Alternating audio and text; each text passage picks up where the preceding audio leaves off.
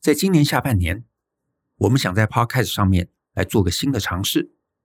我们制作了四集以父母关系为主题的 Podcast 广播剧，将在这一周的星期二、星期三还有星期五来播出。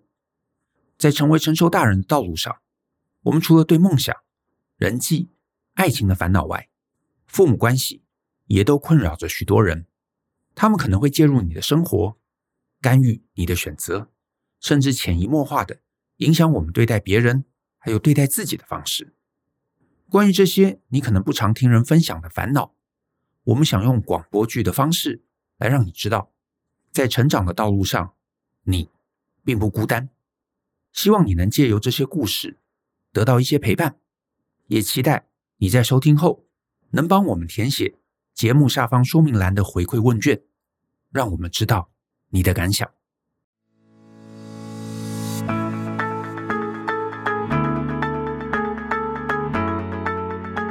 欢迎收听大人的 Small Talk，这是大人学的线上广播节目，我是 Joe 张国阳。大人学啊，是个分享成为成熟大人必备学问的知识平台。我们长期分享职业发展、人际沟通、个人成长、商业管理以及两性关系等等的人生议题。那欢迎大家可以多多关注。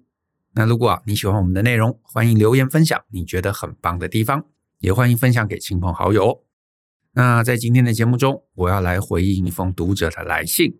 那他的署名叫做 Alvin 啊。那我先把他的这个信念给大家听。他写说呢，Brian and Joe，你们好。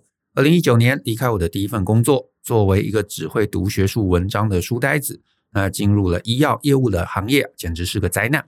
那第二份工作因缘巧合转换跑道到电子业，作为品质客服，硬实力部分靠着统计学跟英文能力尚可过关，而沟通管理等等学校没教的软实力，则仰赖定期收听大人学的 Podcast 自我学习。那因为 Brian and Joe 两位老师，才让我的工作渐渐顺利，并且能够持续成长。那谢谢你们。那这次呢，写信想跟两位请教的是两性或者说是人际沟通的问题。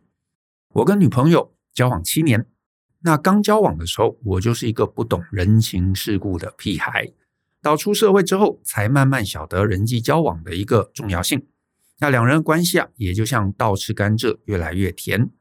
论及婚嫁的我们，在往前的道路上却遇到了阻碍。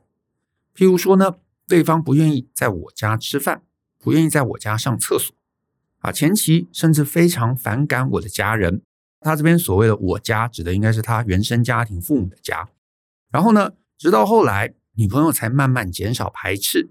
而我认为啊，这件事情上，我好像要负绝大多数的责任。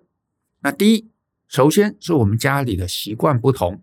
我家人吃饭的时候啊，会用筷子直接夹菜，而且妈妈炒菜的时候喜欢把一堆菜汤都倒到盘子里，认为这样才能保温吃到热热的菜。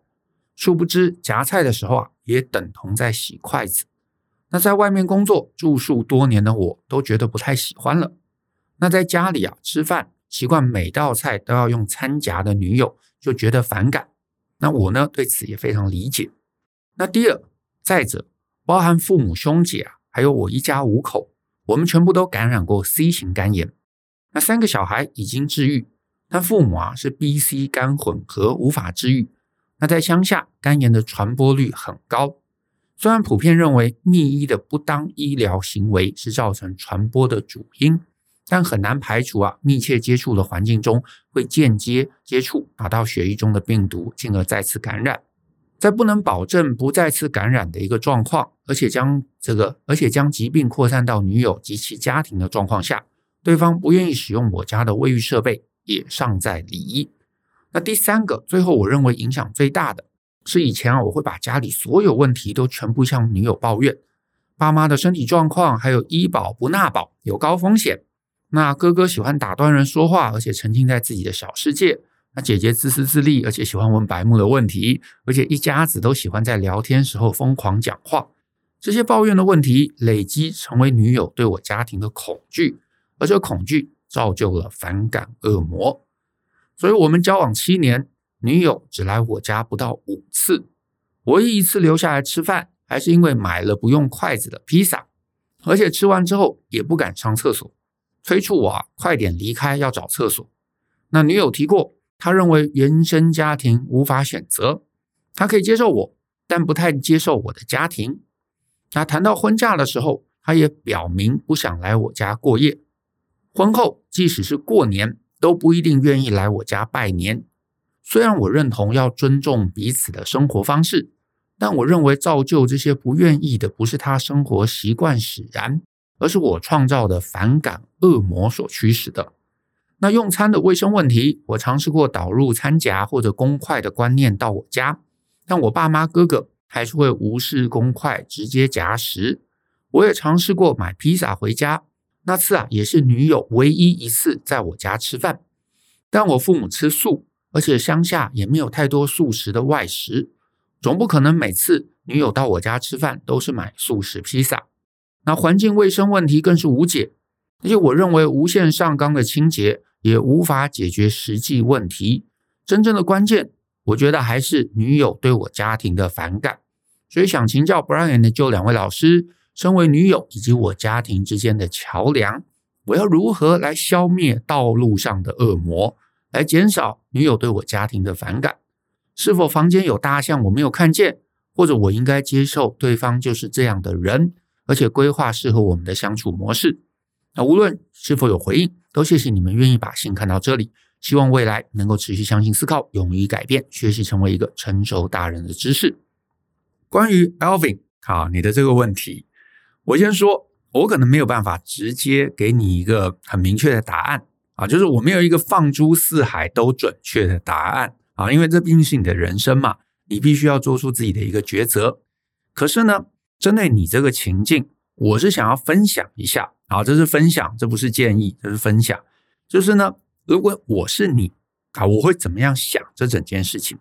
啊，首先第一点就是，我觉得我这么看下来，我会觉得其实双方啊。在生活上面，生活的一个怎么讲？生活的步调、生活的要求、生活的一个品质上面，其实两方的一个需求差异是有点大的啊。所以两方就是你女友那边的家庭跟你这边的原生家庭是有一个差异的。所以我不会把这个问题归责到我自己身上，因为我这样子看下来，我会觉得你一直在过度的责怪自己，会觉得啊，现在变成这样子，好像是我害的。我现在看起来，我会觉得其实你知道没有。当然，你讲这些东西可能会让他的恐惧感加成，但是，嗯，这样看完追本溯源呐，其实真的是生活形式的一个差异啊。那我就讲嘛，我就讲嘛，我之前会乱看文章，有时候我就看到那个很多次那个中国大陆的平台，他们有时候会写那种城市啊，城市的不可能是男生哦，可能是女生哦，然后呢，他的恋爱对象可能是一个偏乡。啊，就是偏乡到大城市，可能到上海、到北京那样子的一个对象的一个恋爱故事。然后呢，他们就会写到说，哎，可能某一次啊，终于在城市长大的这个男生或者女生啊，决定要到他男朋友或者女朋友的这个家里啊，偏乡的家里去看看。然后就会发现，哇，那些偏乡的那个生活形式真的差异很大。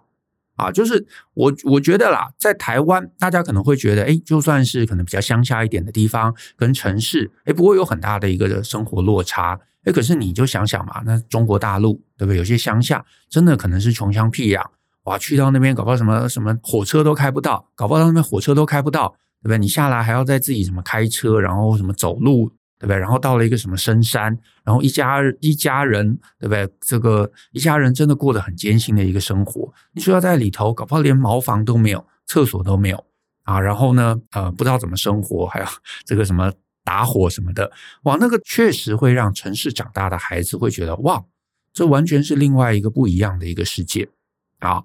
就算就算就算，哎，你我啊，在台湾觉得哦，我们其实好像也可以去一些。对不对？背包客的一个生活，可是到了那边，搞不好也是也是无法适应的啊。那你说啊，我我为了你要为了爱勉强自己好了，我知道了，一次两次可以啦。可是你说你要长期在那边，或者是呃，如果因为结婚嘛，定期几个月就要去一次，然后呢啊，常常在那边过夜，我猜啦，搞不好所有人都做不到。然后这个我又想到，就是之前没有多久，Dcard 上面啊有一篇文章。那是一个女生写的，她好像写的是说，她去男朋友家，然后发现男朋友家里一家人都共用一条浴巾的故事啊，好像还连载了三篇还四篇啊，就是看了会让人哈哈大笑。可是我也就想嘛，如果我是这个女生啊，我虽然我是男生，对不对？我是这个女生，如果我的啊交往对象他们家里是这样的一个状况，我觉得我也没办法适应啊。就是他们洗完澡了，他们说：“哎，这个浴巾给你。” 我觉得我也没有办法使用，所以这个东西真的就是这样子。你自己原来是原生家庭嘛，一家人，哎，彼此不困扰，那我觉得那当然没有问题啊，也不用勉强去改。可是今天你碰到了，你要结婚，你有一个新的啊对象要加入这样的一个生活环境，他发现他没办法，那你勉强对方要融入，我觉得一来啊，这也不公平。二来，我觉得这也大可不必，何必呢？非要逼别人去改变他的一个生活形式，我是觉得那是没有意思的，而且也不会快乐。他不快乐，你的生活也不快乐，所以最后我就会觉得这件事情好像是不必要的。家人改变，我觉得很困难。那你叫呃，你知道，原来在在别的地方长大的另外一个习惯另外一种生活形式的人，你要他改变，我也觉得那是没有必要的。我自己啊。非常非常崇尚这个课题分离啊，阿德勒讲课题分离，就是大家有各自的课题。你的原生家庭，哎，这个卫生习惯，我觉得那是他们的课题。他们想要变得更卫生，他们想要改变自己，那很好。那我会给他们一些建议。只是他们觉得现在这样状况很好，那我觉得也不需要特别去改变它。所以呢，你的问题是你的问题，他的问题是他的问题，我们不需要去介入。他除非有需要要我帮忙，那我当然可以帮忙。可是他如果觉得那不是问题，那当然，那就没有差。所以呢，如果我是你啊，如果我是你，我交的女朋友不能接受啊，就是我原生家庭的现况啊，我绝对不会勉强她融入，因为这个对她是不公平的。那我也不会叫我的家人去改，因为那个对家人可能也也是不公平的。所以两边其实我会觉得都没有要变的一个必要性啊，除非两边都很想变。可是生活还要过嘛。对不对？我的婚姻或者我的这个交往关系还是要延续下去嘛。所以呢，如果我是你，我可能会是两种考量啊，然后做出两种选择。可是这两种选择选哪一种，这个真的就要看你来选。第一种选择就是，如果我非常非常爱这个女朋友，然后我很希望跟她结婚，而且我愿意为了她去你知道对抗世界，那我会思考的就是我有没有机会让她尽量减少。跟我家人见面的必要性，你说，诶，这有可能吗？我认同会不容易，会辛苦，可是不是零可能性，还是会值得试试看。比方说，如果是我，我可能会优先思考有没有机会，就算两个人在一起哦，就算结婚，可是这个女朋友或这个太太啊，她可以不用去你家。你说可能吗？我是说，当然。一定是跟亲人，对不对？跟婆婆、跟公公可能是要见面，可是跟家人见面的时候，我可能就会出来主导，我就会尝试约在外面的餐厅，然后呢，尽量选择那种可以不用分食的餐厅，因为现在的关键不是女朋友不想见家人嘛，她只是觉得大家用餐习惯让她不舒服，那我们就找，我就去找一个外面啊，不用到家里来，外面的餐厅，而且呢。不用分食，意思就是大家可以点定时的，一人一个 set，啊，那一起吃个两小时，吃个三小时，聊聊天，交流心情，让这个公公婆婆可以看到媳妇，对不对？然后大家吃了饭，吃完饭就解散，谁都不用委屈。只是呢，我一定要拿我自己当成是一个借口，我就说，哎，我工作忙了，我不能回家了。或者是我现在吃不惯家里的东西啦，我其实不喜欢呃现在这样的一个用餐方式啊啊，我们去外面吃嘛，那我请客嘛，对不对？反正我赚钱了，爸爸妈妈我要尽孝道嘛，所以我请客嘛，大家一起来。哎，我外面订了一个餐厅，然后呢，呃，父母搞不好也会觉得，哎，能够去外面用餐啊，吃吃不一样的东西，去一个新环境，哎，有一些新鲜感，搞不好也很开心。然后也见到了儿子，也见到了媳妇，谁都不委屈。那这个其实就会皆大欢喜。那再来结婚之后，难免会因为这个过年啊，过年之类可能要聚会。过年是一个大麻烦啊，过年真的是传统文化留给我们这个年轻人啊的一个大困境。那我也会试着，我会先跟家里来沟通，说，哎，我可能因为什么原因啊，比方说啊，家里你看现在什么哥哥姐姐啊，都把位置占据了啊，我回去也没有地方住啊，那这样子也很麻烦啊，你们还要弄出一个床，对不对？还要把哥哥姐姐什么位置移开啊，啊，这样很麻烦啦，啊，不要麻烦，不要麻烦，不然我就住在附近的旅馆，所以我还是会回去，可是我就住在附近的旅馆。然后呢，年夜饭我也跟大家讲说，哎妈，你这个忙忙了一辈子，对不对？现在不要再那么辛苦了。今年我请大家啊，年夜饭我们就在旅馆订一个餐厅，我们一起在那边吃饭嘛。你不要辛苦，你不要做饭，你也不要洗碗啊。我们大家吃吃喝喝，然后呢，一起去做一个，你知道在外面做一个什么样的活动？哎，不是大家都开心吗？说服他们把传统的围炉拉到外面，我自己住在外面。吃也吃在外面，年夜饭也在外面，然后见完面了啊，见完面了，那大家就各自解散，各自回家。所以呢，我们还是可以见面，我们还是可以每天见面。可是呢，见面的场域换到家里以外，你的女朋友舒服，你的父母搞不好有新鲜感，也觉得开心，那我觉得你的婚姻就可以保障了。那我也知道，听到这边，哎，可能有些男生就会说，哎，这不可能呐，啊，父母不会同意啦，或者是说，哎，这样子太花钱了啦。那钱的部分我没有答案，我只能说，我们努力赚钱，就是希望钱能够在一些关键时刻能够帮我们化解问题、化解纠纷，对不对？我自己一向的世界观就是，如果你花钱，你能够解决的冲突。那这个就是钱，你那么努力赚来，它最值得的花费嘛？你钱不就是用在这种急难 的状况中吗？你生病了，你想看医生，你需要钱嘛？你很饿了，你要吃东西，你需要钱嘛？那你想要保住你的婚姻，保住你的关系，那这个钱它能够买到两代之间的一个平和，我会觉得这真的是最值得的一个花费。我相信过年你要订旅馆。你要吃大餐，这一定是花钱的。你搞不好没有个什么三五万是摆不平的。可是如果你有一个还算体面的工作，一年也就花这三五万，我相信这不至于会对你，你知道生活会过不下去。所以我还蛮鼓励，如果你真的很爱这个女生，这是一条路啊，这是一条路。那你说，哎，父母不会同意，那我会觉得那本来就需要说服嘛，就需要沟通嘛，而且这个就是男生的责任。你喜欢这个女生，你希望两个人的生活稳定，那你当然就得努力去挡住父母那边的压力。好，那你说，那万一挡不住呢？我觉得没有东西是挡不住的，只有值得跟不值得的一个差异啊。就是呢，所谓挡不住，就是你会觉得为了他去得罪父母是不值得，是没有很划算。我也可以理解，那就是没有很爱啊，没有很爱，那没有关系，那就不要勉强，因为呢，你很可能真的就是需要一个。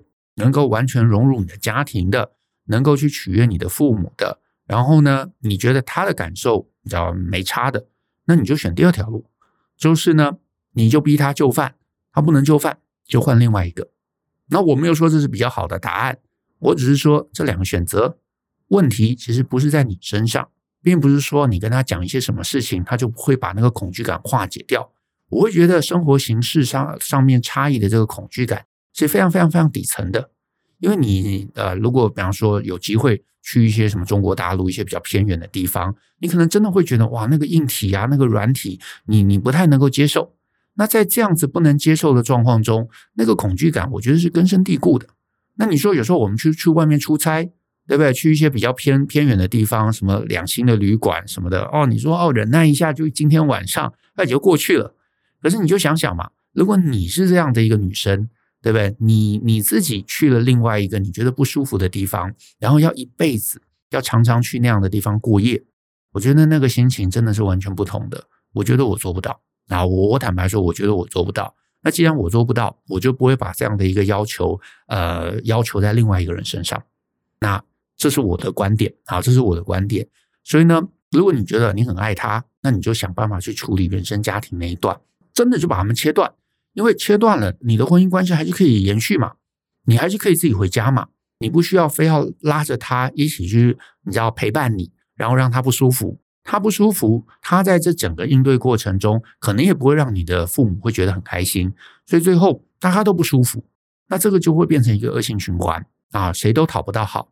可是如果你把他的情绪照顾好，你把父母的情绪照顾好，然后偶尔需要见面就拉到外面，大家见了面，开开心心吃了饭，聊了天，然后各自解散，谁也不得罪，谁也没有不愉快。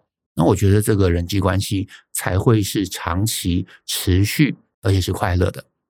所以这是我的观点啊，这是我的观点。那这个你不能接受，那我觉得不要勉强啊，不要勉强。你勉强他，勉强自己，最后谁也不会得到好东西。那你还不如换一个。七年我知道很痛啦，可是如果这个真的是你觉得你在接下来的婚姻过程中你最重视的啊，因为我知道有些人就是觉得啊，我的婚姻一定要讨好父母。我不评论这是好坏，可是呢，当你知道这是你最重视的东西的时候，那你一开始就应该要找到一个他会很想要，或他能够接纳，他能够容容忍这样一个生活形态的一个人。这个东西有了，那后面当然就没有纷争。可是不行，你要把它改到行，我觉得那个比登天还难，而且不值得啊，不值得。好，所以这是我个人的一个啊想法啊，我甚至不觉得它是建议，我纯粹就是讲，如果我站在你的角度，我会这么思考问题。可是呢，你能不能接纳，或者你要做什么选择？那这个真的你还需要好好的、认真的把你的状况想过一遍，然后做出对你。最有帮助的一个选择，好不好？那我们今天节目就到这边，谢谢大家的收听。那也希望你后续顺利。那如果大家喜欢我们的节目，欢迎分享给亲朋好友，尤其是欢迎大家在节目下面留言给我们一些鼓励。那我们后续一起相信思考，勇于改变，一起来学习成为成熟大人的各类学问吧。那我们下次见喽，拜拜。